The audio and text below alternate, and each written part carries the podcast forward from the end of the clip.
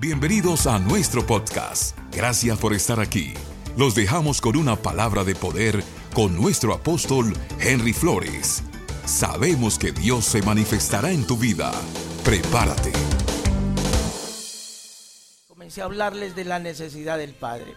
Y la necesidad del Padre es otro nivel de paternidad. ¿Por qué lo llamo así? Porque la necesidad del Padre nos toca tanto a nosotros como los que somos hijos, como aquellos que están empezando el camino con Cristo, ¿sí? Aquellos que recién se convirtieron. ¿Y por qué? Porque el ser humano, vamos a ir a Efesios 2.18, dice, dice la Biblia, Efesios 2:18. Porque por medio de él los unos y los otros tenemos entrada por un mismo espíritu al Padre. Ok. Dice, mire lo que dice, porque por medio de quién? De Jesús. Ok, nosotros somos portadores del Espíritu Santo. Esa serie la voy a dar el próximo mes, pero nosotros somos portadores del Espíritu Santo. Cuando nosotros nos hicimos hijos de Dios, se nos dio un espíritu. Y es el espíritu de Jesús. Y el espíritu de Jesús es el que nos hace entender la necesidad que tenemos de un padre. Porque nosotros los seres humanos somos egoístas. Los seres humanos somos individualistas. Los seres humanos somos avariciosos. Los seres humanos no queremos compartirlo. Entonces, cuando viene el Espíritu de Jesús, dice que podemos compartir por medio de los unos y los otros, ¿a qué? Al Espíritu, el mismo Espíritu, entramos por un mismo Espíritu, ¿a quién? Al Padre. La paternidad la necesidad del Padre es el fundamento por lo cual las cosas son en la tierra. Se lo explico. Cuando Dios creó a Adán y Eva en el huerto, creó primero a quién? A un padre. Cuando, cuando Dios bendijo a Adán y Eva, le dijo multiplíquese y llenen la tierra. Primero fue Adán, ¿por qué? Porque era el simiente, era el padre de esa generación que iban a nacer en el huerto. Entonces la paternidad es el fundamento por lo cual Dios, Dios escogió edificar toda la estructura de la sociedad. Sin, sin, sin paternidad, sin el padre no hay estructura, no hay columnas, sin ella la sociedad se desintegra, se convierte en un caos. Dígame, ¿quiénes son los delincuentes que hoy existen? Lea las cifras, mire los índices. Todos los delincuentes que se criaron hoy fueron hijos abandonados, fue personas, gente abandonadas que no pudieron crecer, estudiar o, ser alguien de bien porque no tuvieron un padre que estuviera edificándolos, protegiéndolos, prosperándolos, eh, proveyéndoles. Entonces, vamos a ir a Juan 16, 28. Les voy a enseñar algo. Hoy vamos a hablar la necesidad del Padre, este es el segundo mensaje de identidad. La semana pasada hablamos de identidad. Que nosotros somos hijos de Dios. Que usted es hijo de Dios. Que usted es hijo de Dios. Tres hijos de Dios dijeron amén. Usted es hijo de Dios. Hermana Moraima, muy contento de verlo otra vez. ¿Está mejor? ¿Está bien? El Señor me la va a regalar otros años, ¿yo? No se preocupe es un, es un, es un privilegio para nosotros tenerla usted acá. Es un ejemplo. Entonces Jesús, mire lo que dice, salí del Padre y he venido al mundo. Otra vez dejo el mundo. A ver, vuelve y repítalo, vuelve y repítalo. ¿Salí de dónde? Diga del cielo. ¿De, de dónde es el ADN nuestro? Celestial. El Espíritu Santo puso el ADN del Padre en nosotros. Entonces, salí del Padre y vine al mundo. Cójala. Otra vez dejo el mundo y voy al Padre. Jesús vino a dos cosas en la tierra. La tercera fue la ñapa, fue la propina para nosotros. Le voy a explicar por qué. Jesús vino a traer dos cosas a la tierra. Primero a restablecer la relación con el Padre. Jesús no vino, escúcheme, Jesús no solo vino a morir en la cruz, eso fue lo tercero que hizo. Lo primero que hizo fue a restablecer la relación Padre-Hijo. Padre, Padre, Hijo. Padre, Hijo. Yo no sé si alguien está por acá. Hijo, Padre. Padre, Hijo. Hijo con el Padre. Entonces Jesús vino y a dejarnos al Espíritu Santo. Cuando Jesús se fue a ir, dijo, yo no dejaré. Vuelva, pero dígalo fuerte, no los dejaré. Huérfanos. No solos, huérfanos, dice la Biblia. Yo no sé qué Biblia lee usted. Huérfanos. O sea, que el Espíritu de Dios iba a ser las voces del Espíritu. Es el Espíritu de Jesús que nos lleva a la paternidad, a tener una necesidad del Padre. ¿Está complicado?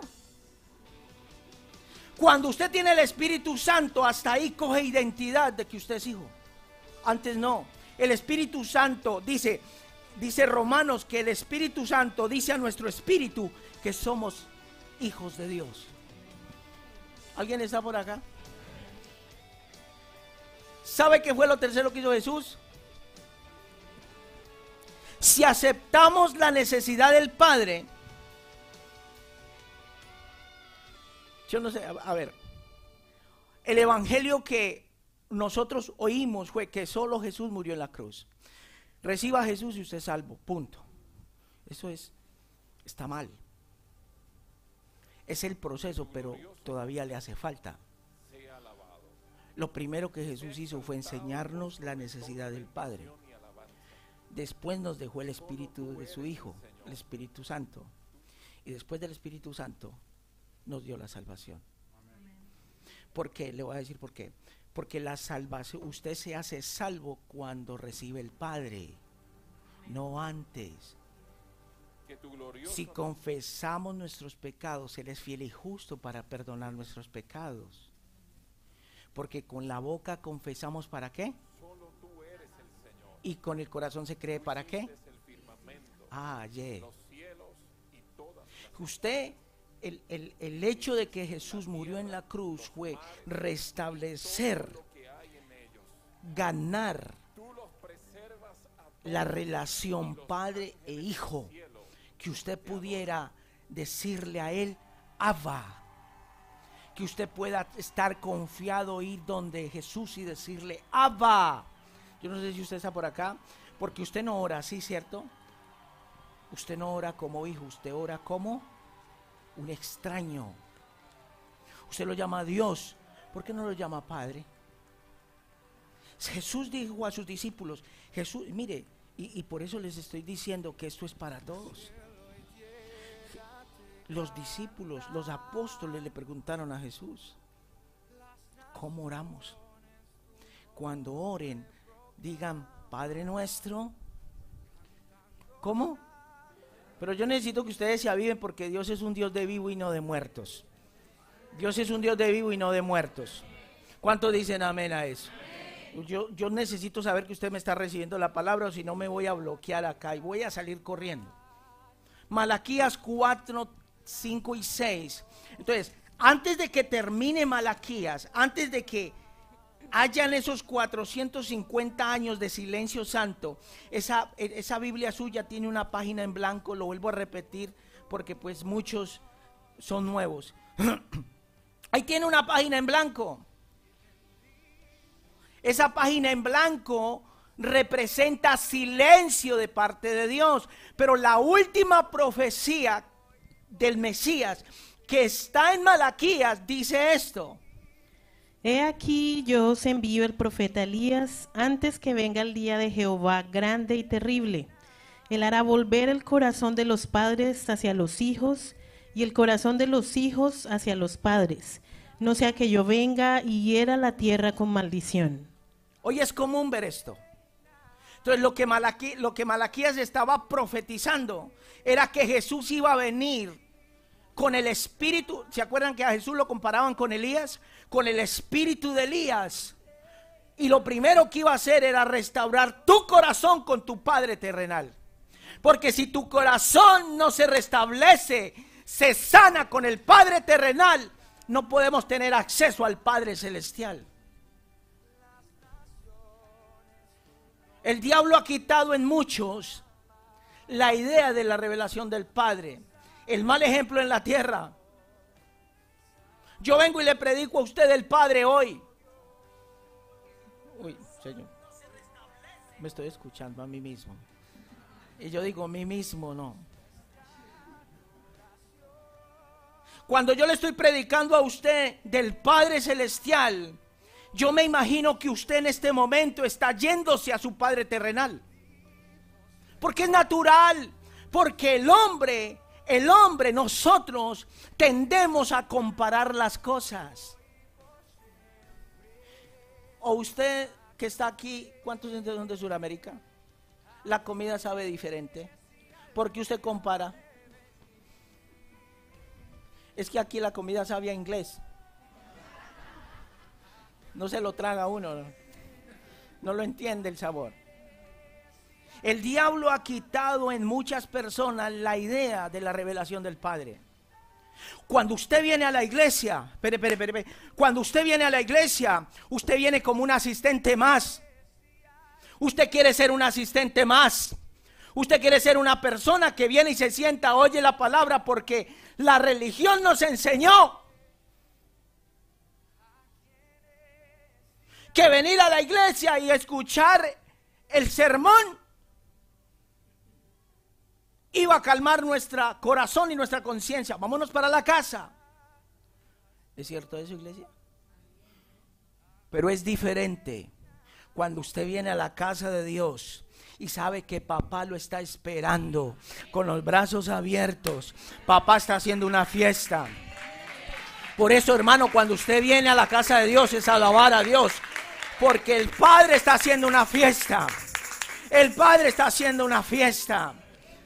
Cuando llegó el hijo pródigo a casa de vuelta, llegó sin plata, desnudo, con, con, con parásitos, desnutrido, con sida, con cáncer. Entonces llegó el, el, hijo mayor, se quejó. Pero el padre dice que cuando lo vio de lejos, fue y se le colgó en el cuello y le dijo, este era mi hijo que se ha perdido y volvió a casa. Eso es lo que pasa aquí en la casa de Dios. Cada domingo, cada semana que usted viene a la casa de Dios. Pero esa idea la perdimos. Yo creo que traiga mejor aguja con hilo, hijo.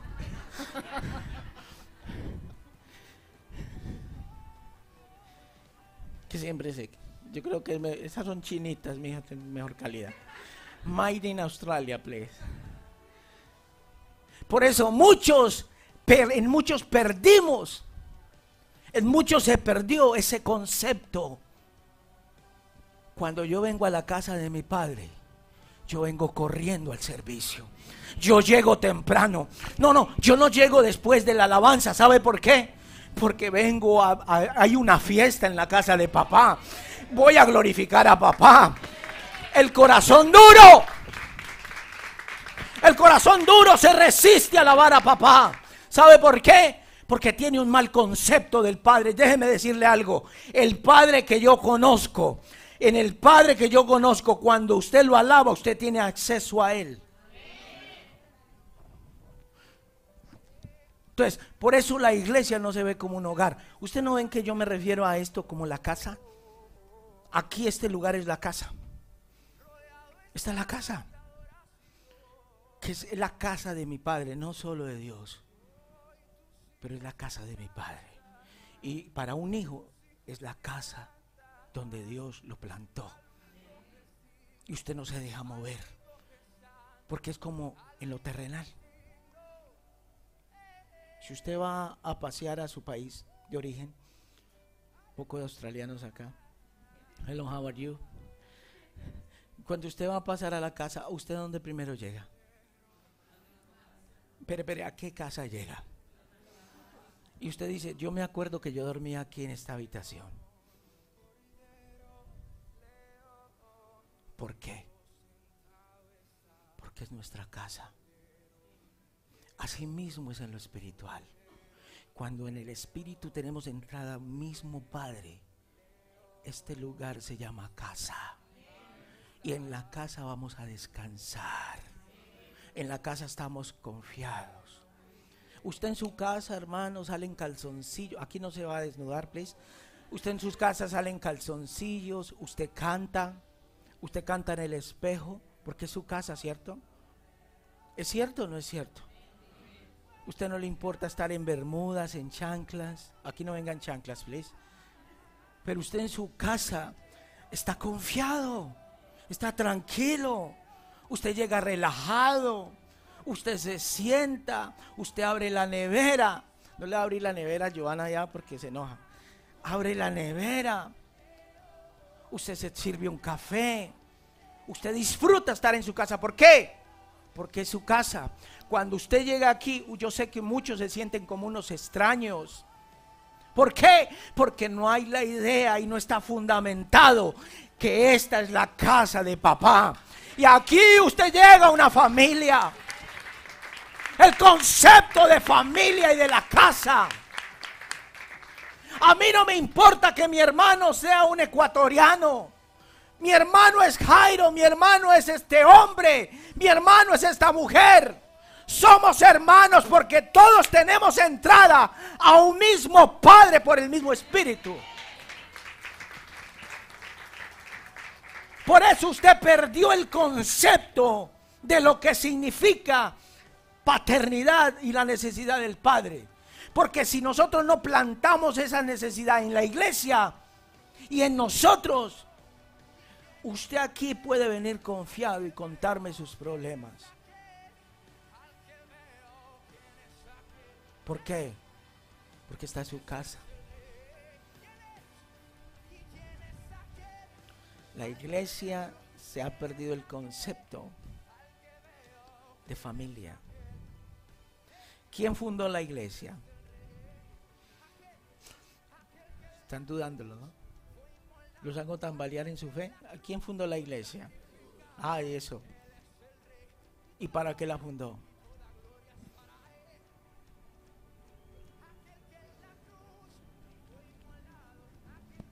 La casa de mi padre es casa de... Entonces tenemos que entender que usted puede usted puede llamarse profeta. Yo le puedo profetizar a usted. Yo puedo ver en el espíritu lo que Dios va a hacer con su vida. Y dije, wow, Ingrid va a ser una profeta de Dios. Mateo es un profeta de Dios, va a ser un, evangelista tremendo. Ah, saludos a, a, mis hijos Ariel y Laura que han estado conectados por ahí y han estado siempre pendientes de los servicios. Entonces, ustedes Pueden decir, yo soy profeta. Pero cuando vayamos al cielo, Dios no me va a decir, oh mi amado apóstol. Va a decir, mi hijo amado, bienvenido al reino. ¿Qué hiciste allá en la tierra con lo que yo te di? Mire, apóstol, evangelista, pastor, maestro, profeta, lo que usted quiera. Esos son títulos. Pero el ser hijo es una herencia. Dele un aplauso fuerte al Señor. Usted no tiene acceso a la, sanidad porque usted sea un apóstol. No, no. Usted no tiene acceso a la liberación porque usted sea un profeta. No, no. Usted no tiene acceso a la salvación porque sea un pastor. Usted tiene acceso a su salvación y usted tiene acceso a su liberación porque es hijo de Dios. Eso se llama identidad.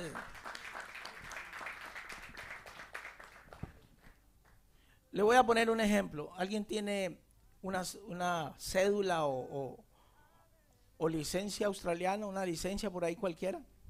¿Me pueden prestar una? Tranquilos que no va a revelar la edad. Eso, vea Javier si es, vea, uy, hermano, hermano licencia, hermano. Tiene licencia hasta ir al espacio este hombre.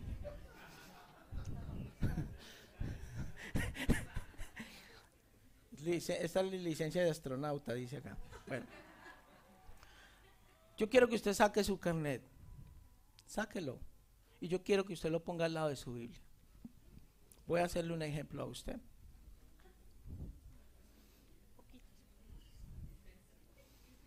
Sáquela online si quiere. O usted es un NN, indocumentado.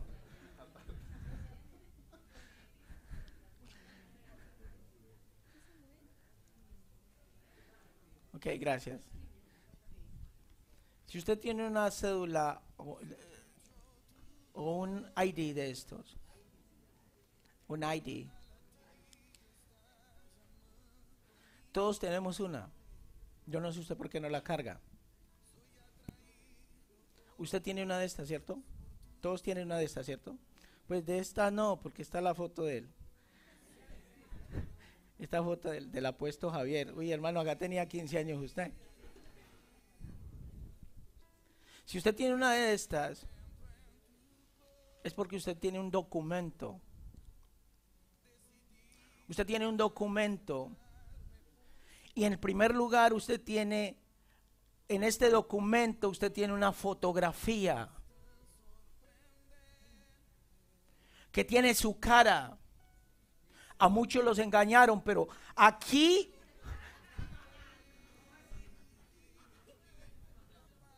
le salió mal el molde. Pero usted lo primero que tiene esta ID es su foto. No es una cara aquí y otra cara allá, es su foto. No es mitad hombre, mitad mujer, es su foto. Y su foto remarca los rasgos genéticos de tu papá y tu mamá.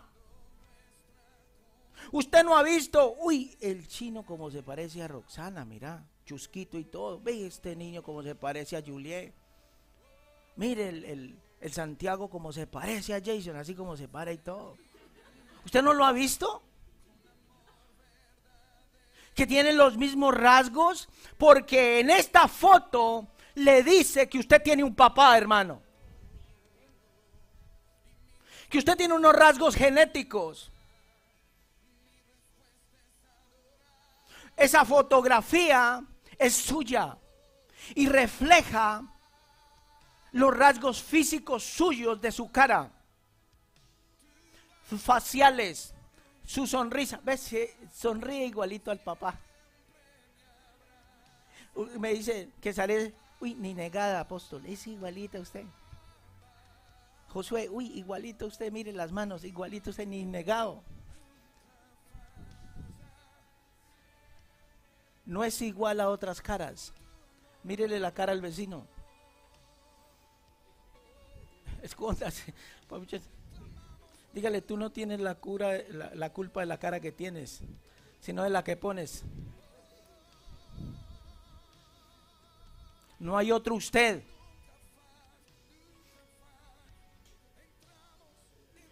Usted, su cara no puede ser suplantada. Este es su ID, ¿cierto? Es la parte, y si usted mira la parte de atrás, aquí aparece su firma o aquí aparece la firma adelante. La firma es propia, es identidad. Hay unos hermanos que hacen unos garabatos y unos puntos dentro de los garabatos que nadie más los puede hacer pero es su firma, es parte fundamental de usted. Y sabe una cosa, usted no ha visto a los niños. Los niños se sientan al lado de su padre a imitar su firma. Papá, ¿cómo es que firmas? Y comienzan a imitarle su firma a usted. Usted cuando era pequeñito o usted era pequeñita, muchas se quedaron así. Cuando usted era pequeñita, cuando usted era niña, usted iba e imitaba a su papá. Su papá era el superhéroe, los que tuvieron padre. Pero claro, como faltó eso, entonces una ausencia. Por naturaleza necesitamos eso. Por naturaleza necesitamos el beso de un padre.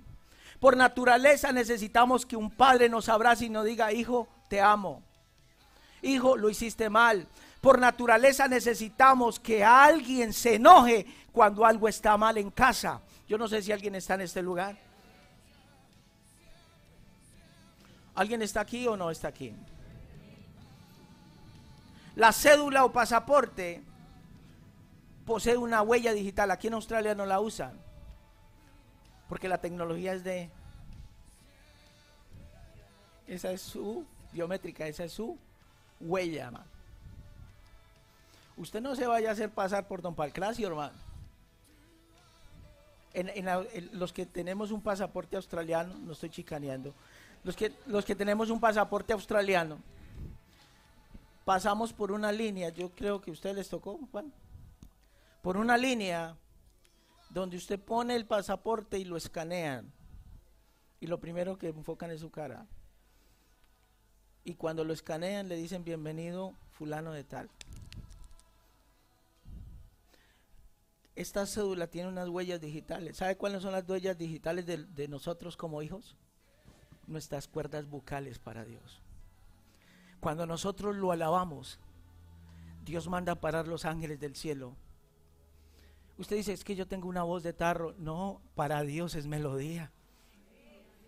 Porque si es adoración del cielo, si es adoración del corazón, Dios manda a parar sus ángeles. Y dice, wow, alguien escaneó un pasaporte. Hay un hijo en el cielo que escaneó un pasaporte. Puso su pasaporte en la... Y Dios mira y dice, oh, este es mi hijo amado Jairo me está lavando. Porque es la huella digital que cuando, a ver, a ver, mis ovejas oyen mi voz. Yo no sé si alguien, esa, esa es la huella digital del pastor. La huella digital de la oveja es oír la voz de su pastor. La huella digital del hijo es su voz. Por eso dice, que Dios anda buscando adoradores que le adoren en espíritu, en verdad, en espíritu de hijo. Porque en la huella digital que Dios mira y dice, oh, allá está mi hijo Andrés, me está alabando. Allá está Jairo, me está alabando. Allá está Juan Pablo, me está alabando. Me está danzando, me está glorificando. Yo sé que es usted por su firma. Y esa es la firma digital que Dios ve. a quien en este ID aparece su nombre y su apellido. Usted no tiene confrontación con su nombre, aunque muchos los engañaron. Muchos se cambian el nombre porque son producto de, ¿cómo dicen los viejitos? De bullying. De bullying dicen los viejitos.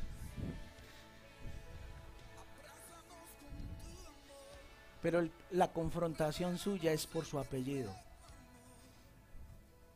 Porque muchos de los que hay aquí quisieran quitarse el apellido que tienen. Muchos de los que hay en este lugar quisieran negar el apellido que los trajo al mundo. Muchos en este lugar quisieran tener solo el apellido de mamá. Porque hermano, sea como sea, la mamá nunca nos abandonó. Por eso hay gente, por eso hay hombres tan maternos hoy en día, tan weak, porque no hubo un hombre, un padre que los formara, que los hiciera un varón, que los hiciera varones, que los hiciera señoritas, que los corrigiera, que les dijera esto. Hay otros padres que se sobrepasaron en la corrección. Entonces el problema acá es el apellido. Hay gente que usted le dice, ¿cuál es su apellido? Y le dan el apellido de su mamá. Es que usted solamente tiene un apellido, sí, es que yo no tengo papá. Para mí yo no tengo papá. hijos no aceptados que no les dieron el apellido. Cuando usted ve en la Biblia, cuando usted ve en la Biblia todos los hombres y profetas de Dios, dice Primera de Samuel acerca de David, dijo, dice así, eh, Primera de Samuel 17, 1 dice, dice que 17, 12 dijo, dice, este es David, hijo de Isaí. Cuando iban donde los reyes, les tenían, o delante de otro profeta, les tenían que decir, este es fulano, el hijo de fulano. Porque a usted habla el apellido, Señor. Hello. De Samuel. Primera de Samuel. Ustedes saben que Samuel fue un milagro de Dios. Ana pidió por un hijo. Así como yo veo las, las muchachas de hoy que no pueden tener hijos, lloran ahí delante de la presencia de Dios. Dice que era hijo de Alcana, dice la Biblia, pero ¿por qué la Biblia remarca cuál era el padre? Porque el padre remarca el apellido que tú tienes. Porque el padre le da destino, futuro y propósito a tu vida. ¿Alguien está en este lugar? Diga, necesito un padre. Muchos solo tienen el apellido materno, contiene además su fecha de nacimiento contiene su fecha de nacimiento. Ojo, ojo, yo, yo le voy a decir, hay diseños diabólicos y satánicos que muchos de los que hay acá, cuando viene su fecha de nacimiento, le da depresión, le da por esconderse, le da rabia, le da ira. ¿Es cierto o no es cierto eso? ¿Lo ha visto o no lo ha visto? ¿A cuántos Dios les está hablando en esta mañana? ¿Sabe por qué? Porque el diablo planeó ese día que ibas a morir. Porque el, diablo sabía que iban a ser un profeta, un hombre de Dios. Cuando, cuando Moisés fue a nacer, ¿qué fue lo que hizo el diablo, el enemigo? Puso al faraón a matar a todos los primogénitos. Y si no es Dios, si no es por un milagro de Dios, Moisés no hubiera libertado al pueblo de Dios. Jesús, cuando Jesús fue a nacer, exactamente lo mismo. El Herodes que hizo el mismo edicto, que mueran los primogénitos. Estaban buscando a Jesús para matarlo. Pero ¿por qué no murió Jesús ni Moisés? ¿Y por qué tú no moriste o por qué tú estás en este lugar hoy? A pesar de los procesos de tu vida, ¿por qué estás en este lugar? Porque Dios te llamó para cosas grandes. Cuando un cuando un profeta, cuando un hombre cuando un hijo de Dios nace, las tinieblas tiemblan y se confrontan. Cuando tú naciste hubo problemas. ¿Cómo así, pastor? En la fecha donde tú naciste, hubo un papá que dijo, a este muchacho hay que abortarlo. No es un hijo deseado. Fue un accidente. No, se me pifió. Fue un accidente. En el momento en que un hombre el Padre diga eso, ¿sabe qué pasa? El mundo espiritual se mueve y hay una maldición y, las tinieblas tienen diseños satánicos para tu vida. El día en que tú naciste, hubo una fiesta en el cielo. Porque tú naciste por voluntad del Padre.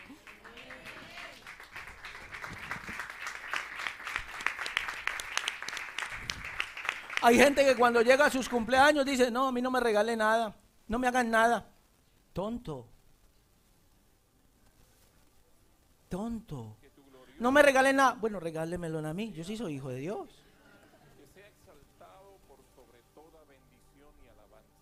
No hay necesidad que todo el mundo se dé cuenta. Y, si Dios lo sabe en el cielo, que lo sepa el mundo, papá. Si Dios dice que Él nos predestinó desde antes de la fundación del mundo. ¿Qué quiere decir eso? Que la fecha de tu nacimiento fue con puño en letra de las manos de Jesús, de Dios.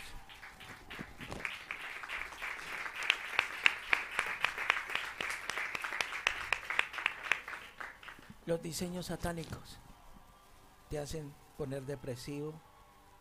Cumplí 40. ¿Y qué? Pastor, tengo 40. ¿Y? El año que entra vas a tener 41. ¿Y? Cuando tenga 50 me va a decir, pastor, tengo 50. ¿Y?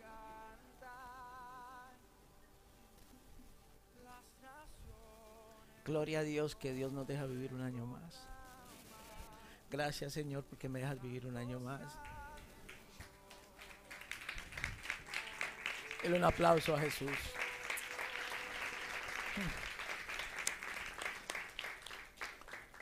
Perdónenme, pero hay una presencia de Dios acá, man. Yo sé que ya la estamos sintiendo. Aquí hay un algo que es lo primero que nos pide la autoridad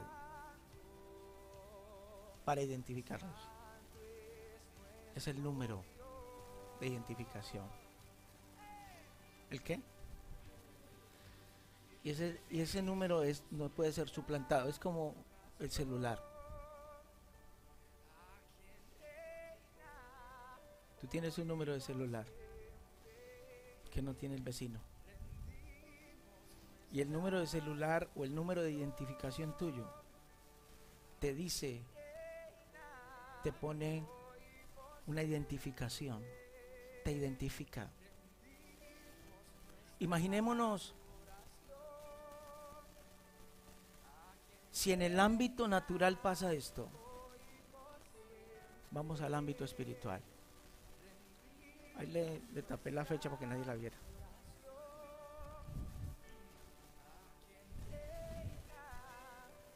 Si eso pasa en el ámbito natural, dígame algo, ¿cómo será en el ámbito espiritual? ¿Cómo los demonios saben que tú eres hijo de Dios? Cuando el Padre te escucha que cantas, dice, oh, esta es mi hija amada Roxana, que me está alabando. Esa es mi oveja. Esa es mi hija. Esa es Feliciana. Esa es Verónica. Ese es Jason que me está alabando. ¿Sabe quién le está hablando? ¿Sabe por qué? Porque en la computadora de Dios hay solamente un tú. Hay solamente una Rosa Ávila. Hay solamente un Ricardo Arancibia. Hay solamente una Roxana. Porque Dios nos creó diferentes todos, pero bajo un manto de un mismo espíritu. Lo digital de Dios se llama el Espíritu de Dios.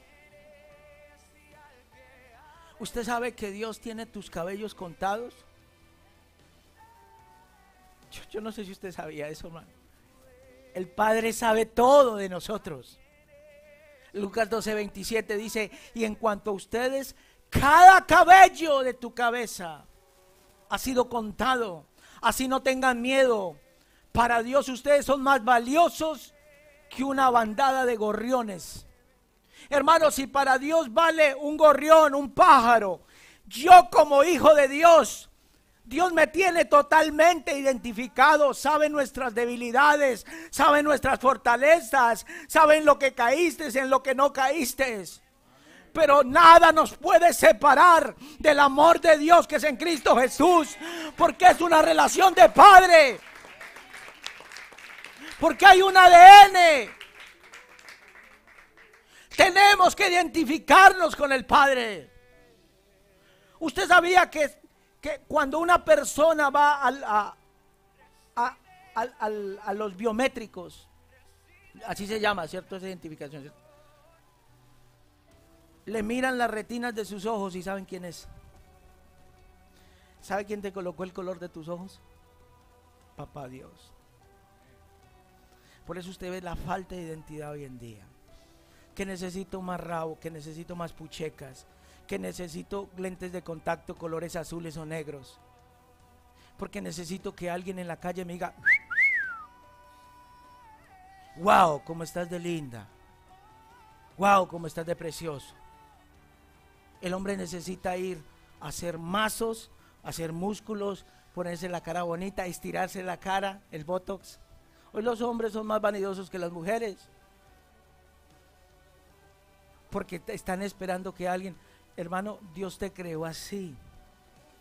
Dios te creó así. El tamaño, así con ese tamaño, chiquito, grande, gordito, feo, así lo creo. Para Dios eres hermoso. Esa es tu identificación. Tú no necesitas que en la calle te silben. Tú necesitas que Dios te apruebe. Yo no necesito que el hombre me diga lo hiciste bien.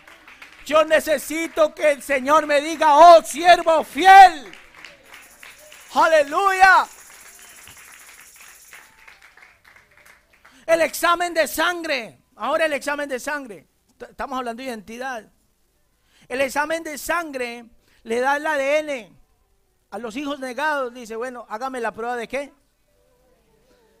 Porque la prueba de sangre me dice a mí de dónde vengo yo.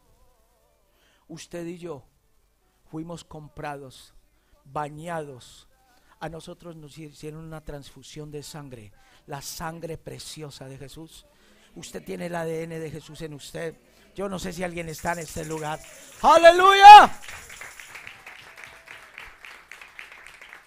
Oye, oye, estábamos viendo en, un reportaje en Colombia, las niñas se están matando de 13 años con, un, con unos conjuntos coreanos que se BTS. Que porque las niñas se quieren volver raquíticas así como las de BTS. Dejan de comer. Sí, eso es, hay un reportaje y una noticia. Eso es, eso se volvió como una plaga esa vaina. Que quieren ser flacas, que quieren ser más bonitas, que quieren estirarse yo no sé qué. Que porque quieren parecerse a esos a esas coreanas. Pero usted es colombiana, pechugona, así, eh, eh, morenita, así. Dios la hizo así. Y usted es hermosa así. Usted es lindo así, hermano. Usted no necesita mandarse a estirar los ojos para quedar como un coreano.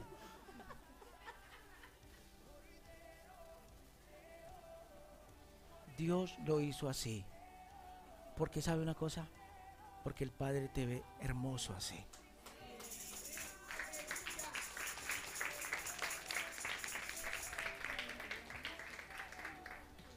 Padre, yo te doy gracias. La gloria y la honra a ti, Señor.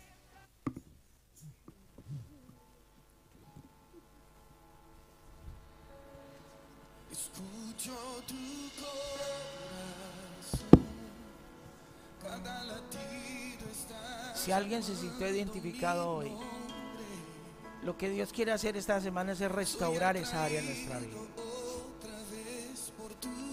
Si usted tiene una veniencia con su Padre terrenal, si usted le tiene rabia a su apellido paterno,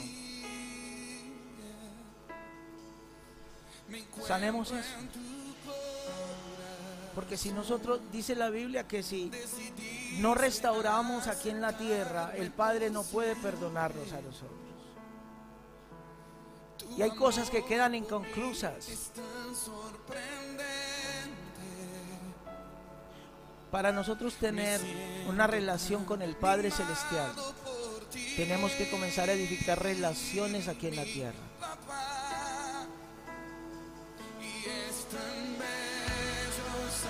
Llore si tiene que llorar. Dele la oportunidad a Dios. E, ese es en el área que usted no le ha querido entregar a Dios. Esa, es el última área que usted le ha querido entregar a Dios. Porque fue el área donde más dolor causó. ¿Cierto que sí, iglesia? Fue el área que más nos dolió. Nuestro Padre terrenal.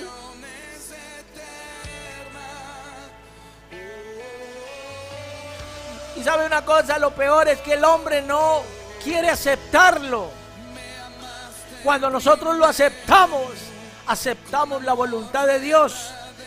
La Biblia dice, honren a sus padres terrenales. No dice si fueron malos ahora, no, no. Honrenlos. Gracias por permanecer hasta el final. Que el Señor selle esta palabra en tu vida. Comparte el mensaje y búscanos en las redes sociales. Estamos en Instagram, Facebook, YouTube. Quédate conectado en cada mensaje. Bendiciones.